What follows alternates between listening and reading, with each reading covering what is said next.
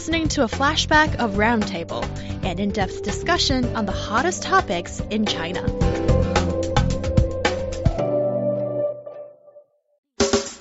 Insightful analysis, bold comments, friendly debates. Find all that on Roundtable, an in depth discussion on hot topics in China, only on Easy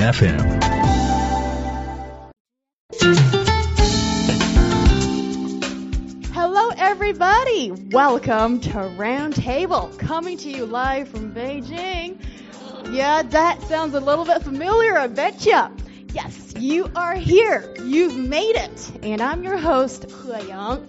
Today, I am joined by our usual. He is amazing and awesome. Stop it. The roundtable Okay, rock star we have, Mr. Ryan Price. Woo! Oh, guys, it's Sunday.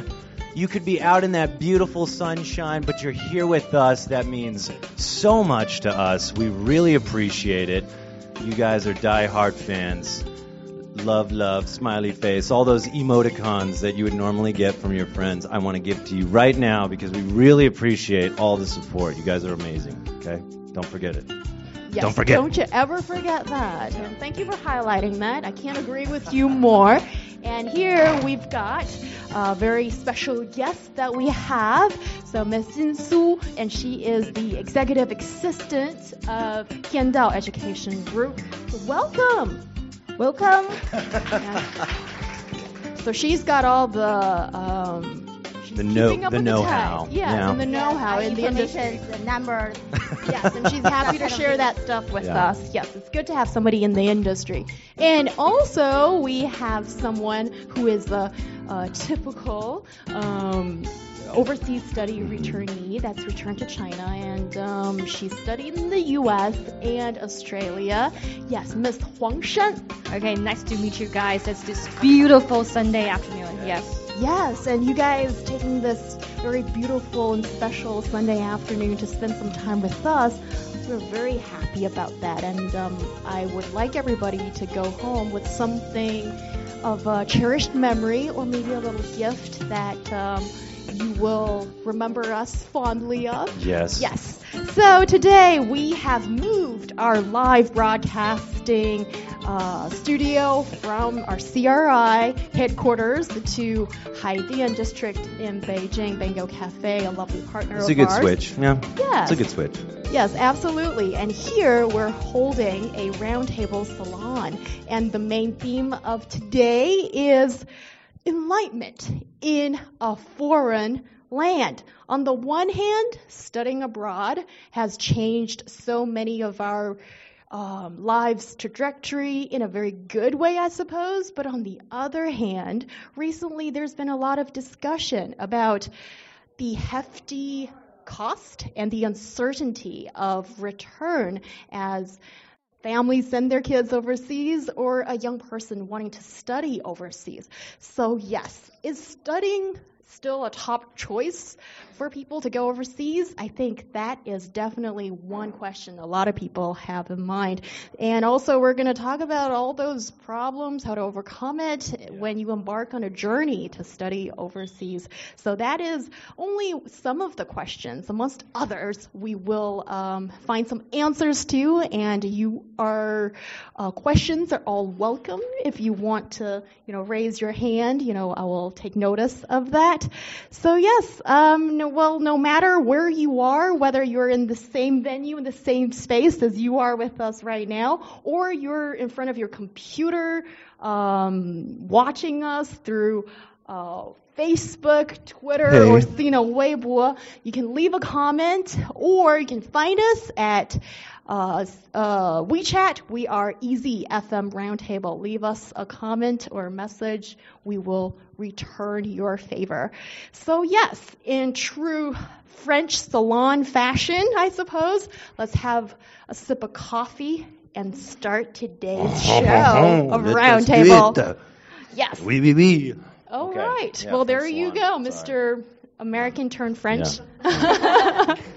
yes. Okay. So Um, I like to direct the first question to Ms. Jin, as in light of recent news that a Chinese family spent four million yuan to st- uh, to send their son overseas to study, actually to the U.S. for eight years, but um, ever since this guy got graduated, he could only make 5,000 yuan in China a month. So I'm sure you guys all know math better than I do, but it sounds like a mission of a lifetime to try to reclaim that money.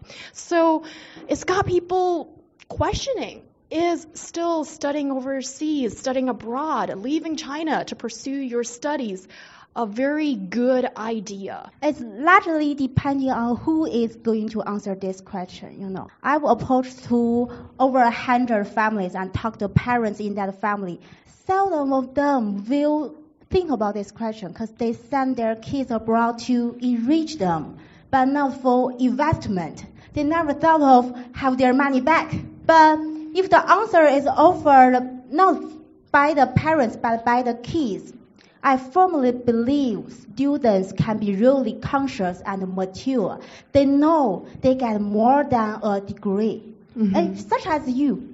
You oh, know what? Yeah, Okay, directing it you know what? already. He Yang is a good host of the Roundtable family because she has been exposed to different kinds of culture, different kinds of aspects.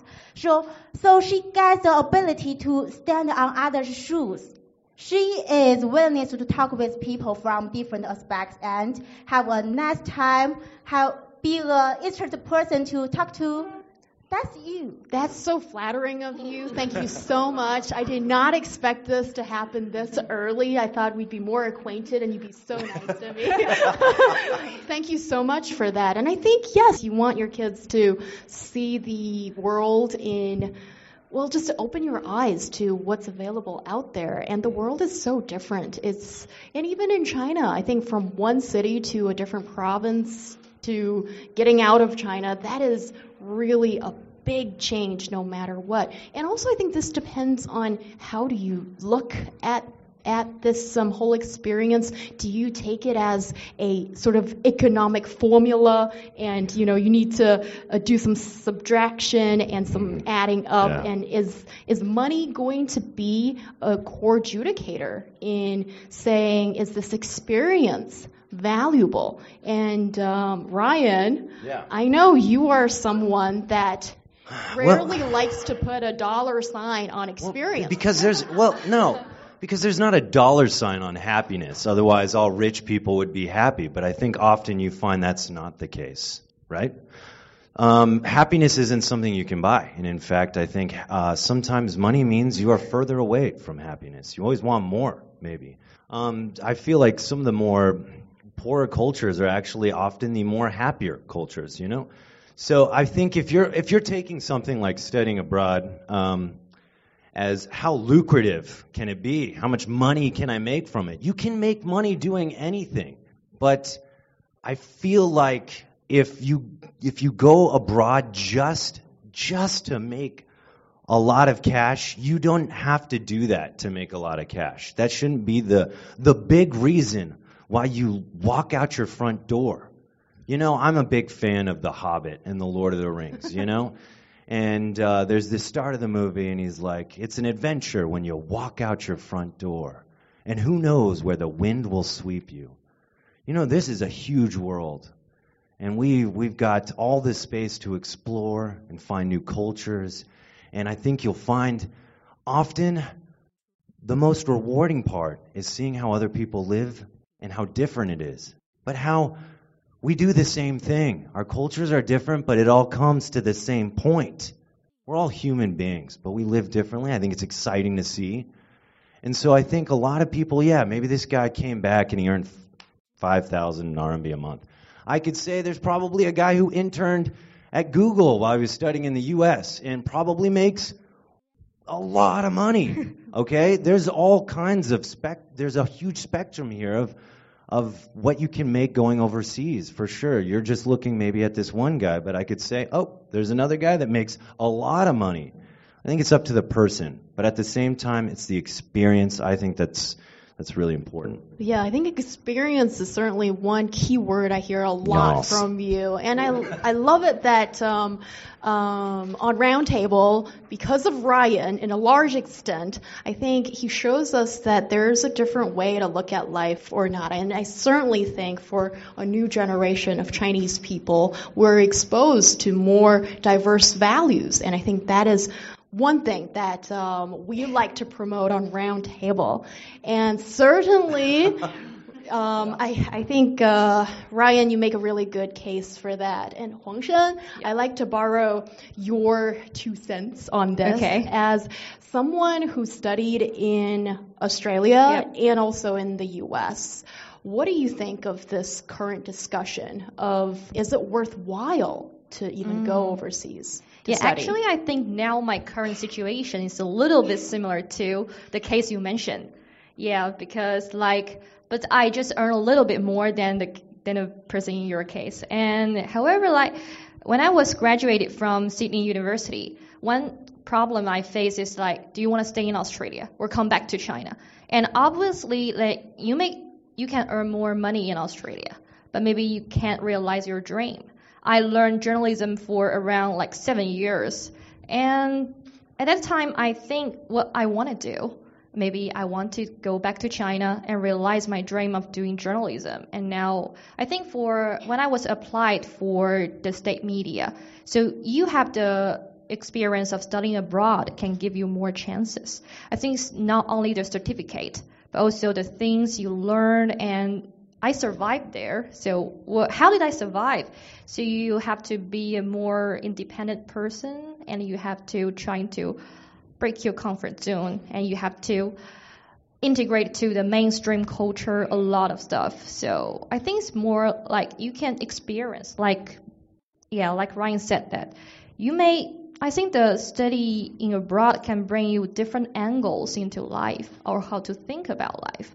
And if you just keep staying in China, I'm not saying it's not a good thing. You can also learn a lot of stuff in the Chinese uh, educa- uh, education system, but it provides you a different angle. So it make makes you like feel, oh, I can think the things in that way and in this way, and also, yeah, it can enrich you.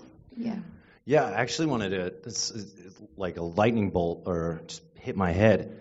You know, you, when I went to college, tuition is the same for whatever major you pick, yet all these majors make different money, right?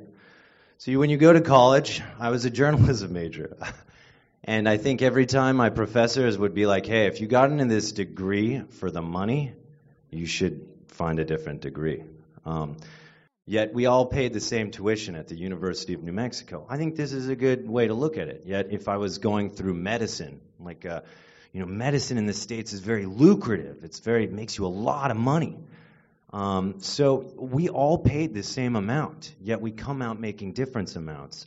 And when my dad first dropped me off in my dormitory, um, you know, it was kind of like the father son bonding thing. He drove me to my dorm, he helped me move my stuff, and he said basically goodbye to me. Um, and I was like, okay, bye, dad, you know.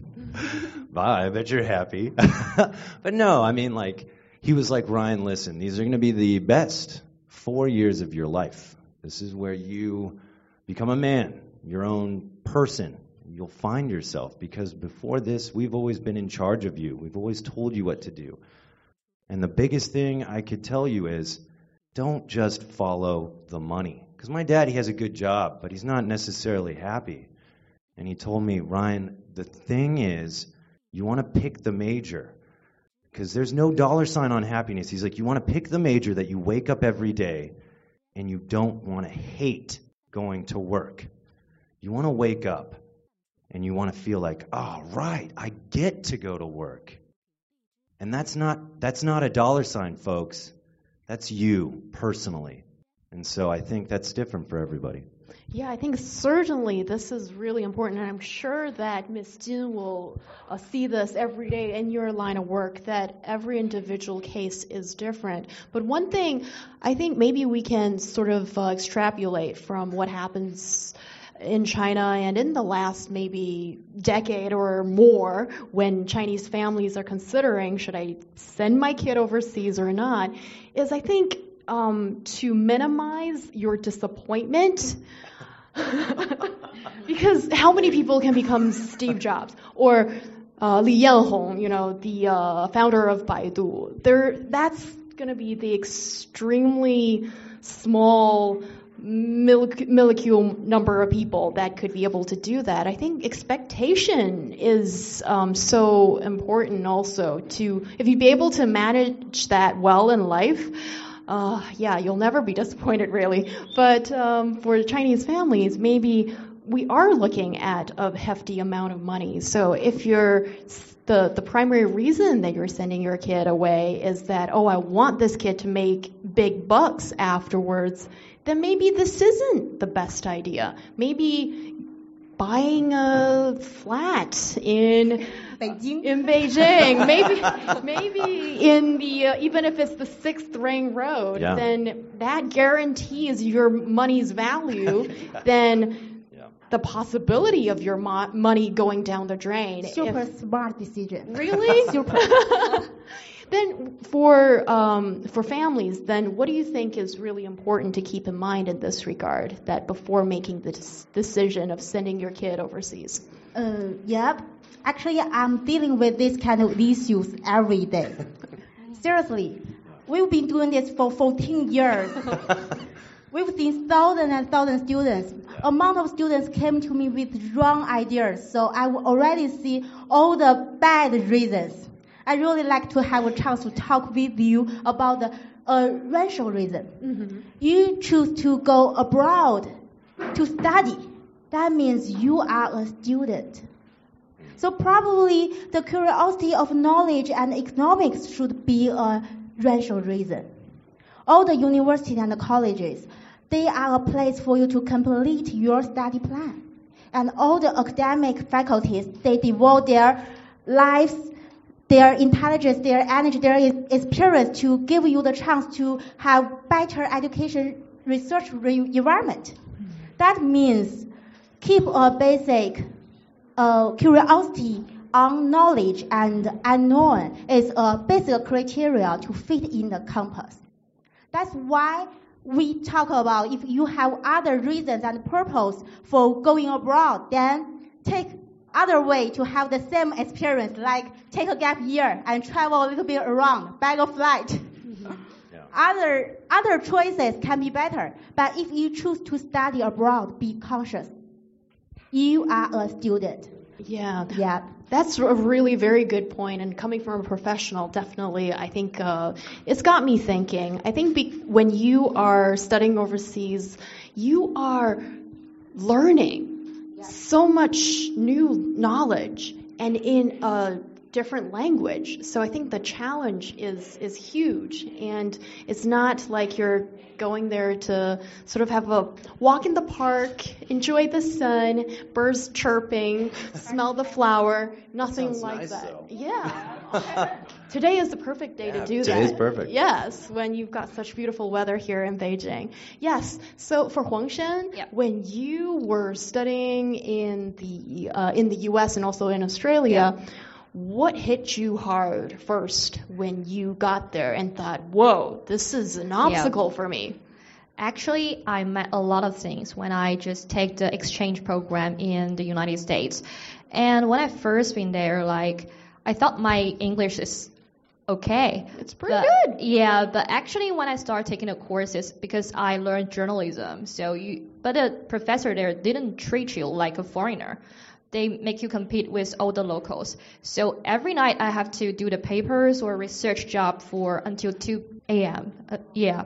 So it's pretty hard for, that's the language part, but I don't think it's the most difficult part. It's, I think the most difficult part for me at the very beginning is how to involve, being involved to the society. It's quite hard. And especially I went to Florida. It's the south part of, Ooh. yeah, Florida, nice place. But you really have met some discriminations. Oh. That's something I met there. So you have to prove that you have paid more effort to prove to prove that you are good enough for the professor. They even can like deduct your points just because you're Chinese. That Whoa. happens, yeah. Was it because the work was not really meeting their Eh, standards, or I they? mean, they may have some like stereotype of Chinese students. They think you are just hardworking, but you are not a social animal or something. That you are not good at presenting stuff, but just focus on the reading and writing. Yeah, So part of the um, grades you get Yeah. it comes from your class presentation, Yep. answering questions, and one thing that I find it very different um, Chinese students versus Americans or uh, English people. Um, I went to the to the UK to study for, for some time too. Is that I think foreign guys, foreign uh, non-Chinese people in that context whenever the professor asked the question, you guys, regardless of what kind of um, sometimes slightly garbage like answer, um, you would raise your hand. You would go, me, me, me, me. I want to answer that question. And even though sometimes the answer is like, what did you just say? But you guys have good humor to make it better, maybe. And for, for someone like me, a Chinese person, I always try to think, oh, I want to make this 100% right. Then I have the courage, or maybe 120% right. So then I have the courage to raise my hand and say, oh, dear professor, um, look at me. I think I can do this, and here's my case. So, yeah. So yeah, and then your points get deducted, That's point, maybe yeah. because partially of your cultural background or the way you think. Yeah, are different. Yes, and then you're just not getting the points when maybe you could have. yeah. So that's one thing to bear in mind. Yeah, and I think another thing that challenged me is like there's a personal stuff. Like I was a kind of person who liked to be surrounded by a group of people. I'm really afraid of being alone. But when I went to America, you find out you have to, to do so many things by yourself. You have to be an independent person. So you have to rent a house and pay the tuition fees and so many things by yourself. That's another quite big challenge for me. But I feel like it's universal, you know. As a foreigner in another country, there's times where you you will be surrounded by people, but you'll never feel so lonely in your life, you know, because they're not. It's not your culture. It's uh, it's something you're new to. You're the outsider, you know. And I think this is interesting because I went to Chuanmei Daxue, you know. I, I got my master's there, and uh, you know, kind of similar to similarly to what we're talking about. I didn't. I didn't study in, in Chinese. Uh, the, the the master's program I was doing was in English, um, so it wasn't. That wasn't a big struggle. Yet I was one of maybe a couple native speakers that were in the program, and then you had people from like Pakistan and South America and stuff. No, no, like very native. You know, I know grammar. I studied journalism. I can write publishably in the U.S. But I know some of these other students, they struggled with it. So there was a program where you had a spectrum of students that could perform at different levels. So it wasn't about that. And I noticed, you know, in my program, my master's program at Chuan Daxue, it was it was it wasn't about how hard it was to graduate. I mean, it was it was pretty. I guess for the most part, it was pretty easy. I feel like some of my uh, uh, students in the class that was with me, um, they didn't they didn't try as hard as me and others did. And uh, I was like, but we would talk, and I realized it's about what you make of it. I went above and beyond the call. I could have just relaxed at this level that was very easy to graduate by. But I was like, no, I want to get to know my professors. I want to do internships that they ask me to do. I want to do extra work. And so I started to do that. And I forged some of the best guanxi you can ever make at, at my university with some of the best minds in journalism here in China. And I was so, so thankful. And there were people that were like kind of this guy that came back to China and maybe is making a little bit less, you know. Uh, not, you know, these people that were in my program, they went back uh, to their countries, and I don't know necessarily what they're doing now. But I know if I didn't work as hard, I could have done so much less. But if I didn't work as hard and push myself and know that I can do more, that's when the change is made. What you reap from going overseas is your choice. You make it. And that's been my experience studying here in China. Is I've gotten so many opportunities because I tried harder than the other person. I wanted to push myself. The standard was never where I wanted to be. I didn't want to just do enough. I wanted to do more. And I think that's where you notice the difference.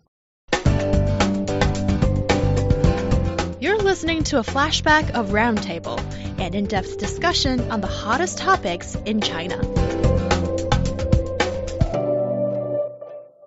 I think certainly um, when you're in a foreign country, um, pushing your heart yourself Yeah. even harder, you know, like Huang Shan said, getting out of your comfort zone. That is something that we all had to go through if you want to start a life outside of your home country, especially if you're that young. At a, I'd say um, when you're only a teenager or Yeah. even in, your 20s, that is still a very young age. That you know, giving that, uh, getting that opportunity to push yourself and thrive, that could be a, an opportunity of a lifetime, and that experience shapes you in a way that I don't think can be measured by by money for sure.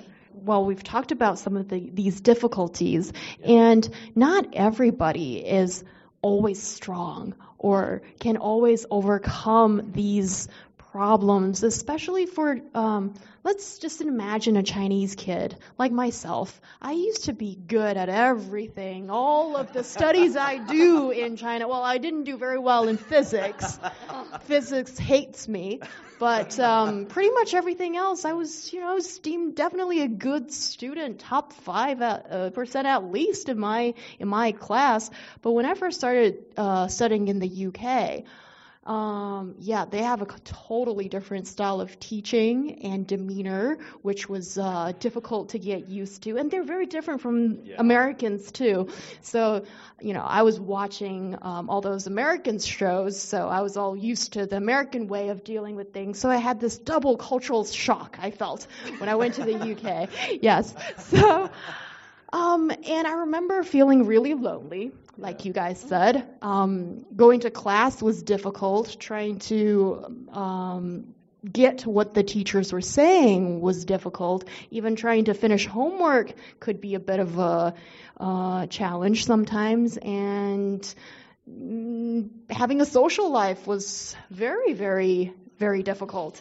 And also, I might have said this before, but I'll say it to you again. Social life is difficult in so many ways, even in the smallest things. Because I, I think I'm a pretty confident person.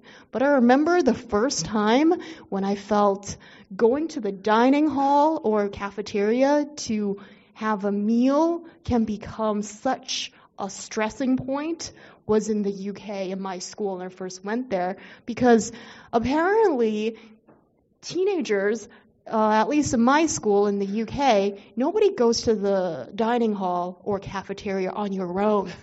If you go on your own, you're a loser. And I'm not a loser, but I couldn't find someone to go with me. And I'm hungry. I'm a teenager. My body needs to grow. I need to get some food. And I remember feeling like my hands were sweating. I didn't know what to do. I even thought about um, trying to find one of those, um, if there was a small shop near the school, so I can at least get some food so I can hide in my hole and not need to be exposed to all those judgy eyes when they're all looking at you. But in the end, I thought, okay, I need to go eat tomorrow as well, right? I can't continuously hide in my hole. So I was like, He Yang, you have to buckle up. You have to muster all the mental stre- uh, strength and physical strength you have. And, okay, put on some clean clothes. Make sure that, you know, it's pressed and all that. And put on a brave face and set in your, your step into the cafeteria. And I couldn't find someone to go with me. So I was like, how do I do this? Okay, I tried to tag along someone I didn't really know. But that person just quickly walked off and was like, Who are you? And then I decided that, okay, I spotted a couple of people that I've been to the same class with. And they wouldn't be so cruel to say no to me if I want to sit with them. I'd have some faith in humanity. So that's what I did. I remember taking my tray up to that table and said, Hey, I'm He Yang. We did maths together, and and I'm pretty darn good. Yeah. Um, yeah, we're having the same kind of food. Let's eat together. well, I guess you know those you know very like snobbish British people, but well, she's an oddball, but she had the courage to come up, and I think actually people do value other people's, um, you know, assertiveness and then that friendly gesture. And yeah, I got a seat on the table, and guess what? Even till today, those two guys that accepted me to have that meal together, we are still best friends. That's awesome. They live in That London. I live in Beijing. If you're watching, she misses you. I miss you very much. Wellington College. That's where I went to. Yes. So that was um, just just my little story, and um, I think for many of us, we will um, go through something like that. yeah, we have so many this kind of stories. I prepared two boys for you guys. The first boy, his host family called the police after his two-hour shower, without letting anybody know what he was doing. You know what? He was just uh, feel so stressed and wanted to release and take a shower like what he would like to, what he would normally do at home, laying down, take shower, sing songs. But unfortunately, he fell asleep. And this message poorly received by the host family. They knocked the door, no reply, and then they they became afraid, afraid something bad happened. So they called the police, and which make it a joke forever. This is the first boy, but the second boy is on the other page. Totally different, dif- different story. The second boy get kicked out by the host family after he's mistakenly destroy the lawn. Because in the States, everybody should take some, some family chores. Yep. Uh, because you are one of the family member. You are not a guest. You need to take family trust. The boy was assigned to mow the lawn, but he mistakenly treated as sort of discrimination. Mm-hmm. So, under certain extreme anger, he intentionally cut all the things, I mean, all the things on the lawn, which angered the whole family. That's so unfortunate when there is a Yeah. misunderstanding. Sure. Also, when you're um, under somebody else's roof and it's a different culture, I think it, when you can't really communicate that well, it's easy sometimes to think, oh, is this person discriminating against me because of my color? Or is it because I'm a woman? So that person is thinking in a certain way and not treating me well. I think stereotype think uh, typical kind of thinking it does affect you in both ways sometimes unnecessarily I, I think that's actually one of the biggest problems when you get people from around the world. Uh, misunderstandings are so common, right? Because uh, we just have a different way of doing everything. Um, and so, you know, it, but that's not necessarily that's something that's different from around the world. When I was a kid, and I would go over to my friend's house, I knew that their family had a different culture than mine. So as soon as I walked in, I would always take my shoes off. I would address their parents as Mr. and Miss. I knew the generally accepted things that I should do. Um, and of course, every time it was different. And sometimes, you know, if I did something, I would get even scolded by my friends' parents. But I, I just realized, you know, it's differences, and we talked about this on Friday. Differences are the U.S. and China, but differences are also Shanghai and Beijing. They're also the person that lives in Chaoyang and the person that lives in Babaoshan. Okay? Differences are just us being individuals You have less differences with people that are your same culture, but you will have differences, folks. It's inevitable, okay? So when you go to another country, misunderstandings and differences, they happen. You have to have an open mind and realize that what's happening, it might, you might see it this way, but they see it another way. And you gotta be open minded, or every day is gonna be something you see as a slight against you. It's not that. It's just a different culture. I mean, chores, my mom made me do tons of chores, and if I was angry, she'd give me more. So that's the culture for sure. Um, but you know, also talking about going overseas, guys, and I, I feel like we've said this on, on Roundtable before. Staying at home is relatively easy. Staying inside your house is easy. That's your house. That's your culture. You know, people don't mess with that. But when you walk out your door, then you are exposed to other people. And sure, it's not always easy, especially if it's your city or it's your country. You speak that language. But then when you walk out your country's door and you experience how the other side lives, it gets much harder. But guys, trust me when I say this. I mean, nothing easy, nothing in life that is easy is worth having, okay? I think where we find our struggles is where we grow. Like Young had said, she's a much more, and if you listen to the show, you know she is a confident and strong lady. That didn't just happen overnight, folks. That happened through probably her experiences. And these are the kind of things you can't put a price tag on. And that's where change happens. And that's where good friendships happen, as she had said. And that's a beautiful thing you can't put a price tag on. Yes, and sometimes when you're doing the roundtable show across the table, you've got a strong man like Ryan Price, and he usually comes to to the uh, battle prepared, and and you know what? We're not just about uh, you know marshmallowy, lovely life. We talk about serious things, and we hold different opinion. And guess what? Even though you know, I'm, I'm, I'm taking a lot of flack sometimes, or maybe well, but Giving a lot of flack sometimes yeah, too. yeah. But I mean, um, I want to be per- competitive, and I, I I am competitive, I guess, and I want to present my side of the view, and through this kind of battle, New Hong Lin knows she battles with Oh, me all yes, the time. she does. She's vicious too. And that's something about our show. And also, I think it's a healthy attitude towards life and looking at people from a different world, a different cultural background, that we're not afraid to show a difference in opinion.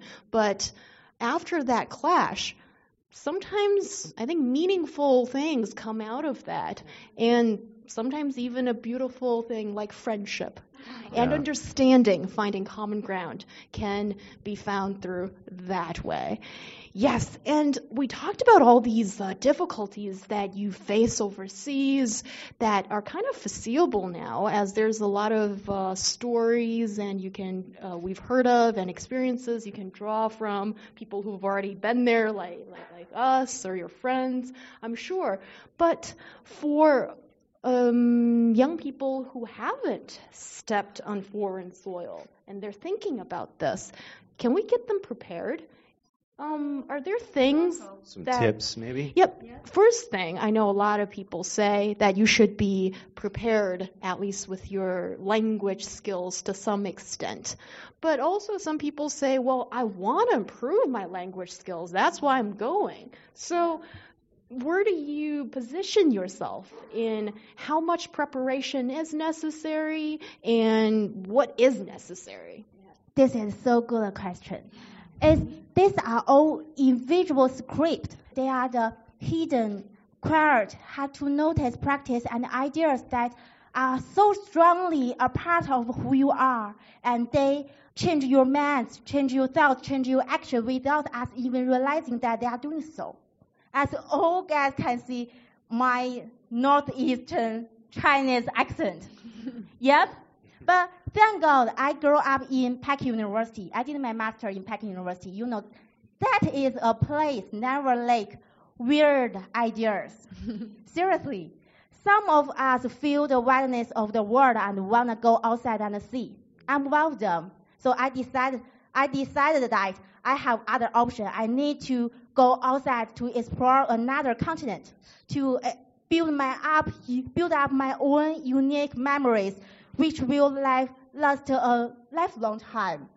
I did it. I applied. I studied in the United States to do my master. I have double master degrees, but I still have my accent. you can imagine the first semester I, I experienced. I locked myself in silence until one of my roommates went to the dormitory manager saying I may suffer some psycho disease because I have no willingness to talk to anybody. You can imagine what?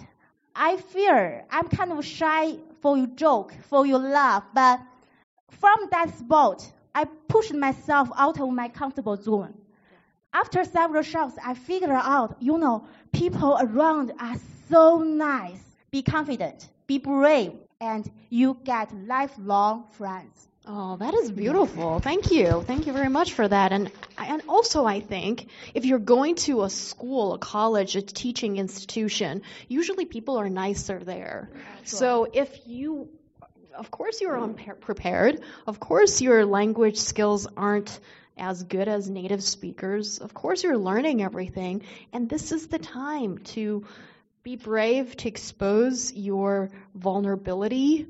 And I know it's scary, but this is the time to sort of step outside of that uh, comfort zone. And sometimes it's about making a fool of yourself, as it turns out to be. But that's the time to do it because I feel that. Um, I remember I did a little bit of uh, outside of uh, extracurriculum work, and um, I think people in society there are some really nice people out there, like in the UK, I'm sure in the US as well, but people might be less patient um, just for the simple fact that um, they have their own jobs and their job is not to teach you or be so accommodating. So, you know, take that opportunity when you're in school and um, experiment, do things that um, you might regret, but I promise you, you will not later on. And also, Huangshan, yep. Um, now looking back at your own oh. experience of studying overseas, well, now it's all in hindsight. Is there anything you would have changed, or you know, I you think that you would have done to be more prepared to go, okay. or or anything you would have wanted to make a little bit of a tweak, a change oh. nowadays, since you've got the benefit of hindsight. Yep. And the first thing I think before you went abroad, you really need to make a good plan on it like your goal, what you want to gain in the destination you go, and what major you want to learn. Because uh, for my first master degree, I chose to take the translation and, and the interpreting. Actually, I didn't like that major. I just think, oh, you can earn a lot. Then journalism. Then I went to Australia and do the interpreting stuff it was really frustrating because it was super lonely major. Although I got a pretty good degree there, but I don't like the major. So I think first thing is you have to have a clear mind what you want to learn there, what you want to achieve, and also uh, I think I like Miss Jing mentioned like the accent part. At first, when I just um, being in the states and as an exchange student, I also afraid to talk because I'm afraid that foreigners may laugh at my accent. But actually, I have, I have several local friends there. I just talked to them with my problem, and they told me actually they don't care about your accent. Just like just imagine like you talk like a foreigner like Ryan in right. Chinese. If he has accent, do you mind? Oh, yeah, I do. Yeah. but I always give you compliments when you talk in oh. Chinese. Oh. Yeah. yeah. Actually, you sound you, really good. Yeah. You and don't also, mind their accent. Yeah, and also, I think having that accent, it's totally exotic. Yep. Charming. It's yep. really nice. It made you unique. Yeah, and yeah. and I think this is something also I find it very interesting. I like to know what you mm. guys think about this. Is Chinese people we tend to be so strict at ourselves and yeah. our own people. I think for um, A- Actually, I've got um, other colleagues in uh, the English service of China Radio International talking to me, feeling unconfident when they're talking in English, but they've got maybe a slight Chinese accent. And I listen to their uh, presentation and I go as, that's really good. I don't understand why you're so um, afraid about having, you know, just a slight Chinese accent. So what? This is you, and nobody is. um, if if they want someone who's in, who's Ryan Price, they'll Native hire speaker. him. And you are here to offer a different perspective. Why do you need to be so um, worrying about this? And it's what you're saying that is most important. But I think for Chinese um, people, we tend to maybe overemphasize on, oh, you have to speak with impeccable American accent, Accent. or Queen's English, BBC kind of, um, you know, presenting skills. That's what you need to have. When I don't think that is always the case. I think getting your grammar right, speaking with substance, and um, showing that you are not a frivolous minded person, I think that's the most important thing. Of course, having um, w- w- speaking without an accent, that's cool, but the most important thing is to be able to communicate with each other. So maybe that's what you need Yeah. to focus on. Yeah, actually, Yeah. like my US and Aussie friends told me, they care more about your idea, not your accent. So everybody can be bold and brave to speak out your mind, regardless of your accent. And, and I think another thing is social. The social life is really important for you to integrate it into the society and the mainstream culture there. So if you are not a club person, you don't like clubbing at all, it's really kind of hard for you to get into the society at the very beginning because from Thursday night, clubbing starts. Friday. Party Woo! starts. Yeah. so if you are not a clubbing person, you don't like clubbing, you can have many other alternatives. Like for me, I took the volunteering jobs. Yeah, go to the dog shelter or help some te- in teaching in orphanage. So it's a better way for you to communicate with the local people and it can improve your English. And also, I think some of you guys may go abroad in a very young age, so you may have to stay in the homestay. It's also a good way to help you to better uh, get a better understanding of the culture there. So when you communicate with your homestay family, and you can practice your English, and that's like a shortcut for you to getting uh, accommodate to the culture there. Yeah. Yeah, my I think I think if anybody were to go to the U.S., if I had a Chinese friend that walked up to me and they're like, Ryan, give me some tips. I'm gonna go to the U.S. I'd be like, okay, study the culture because English is is a basic way of communicating, but then you have the culture of what is English in the U.S. Like, if I said, "What's up, dog?" You know, someone would be like, "Why did you call me a dog?" And the sky is up. Why are you asking crazy questions, Ryan?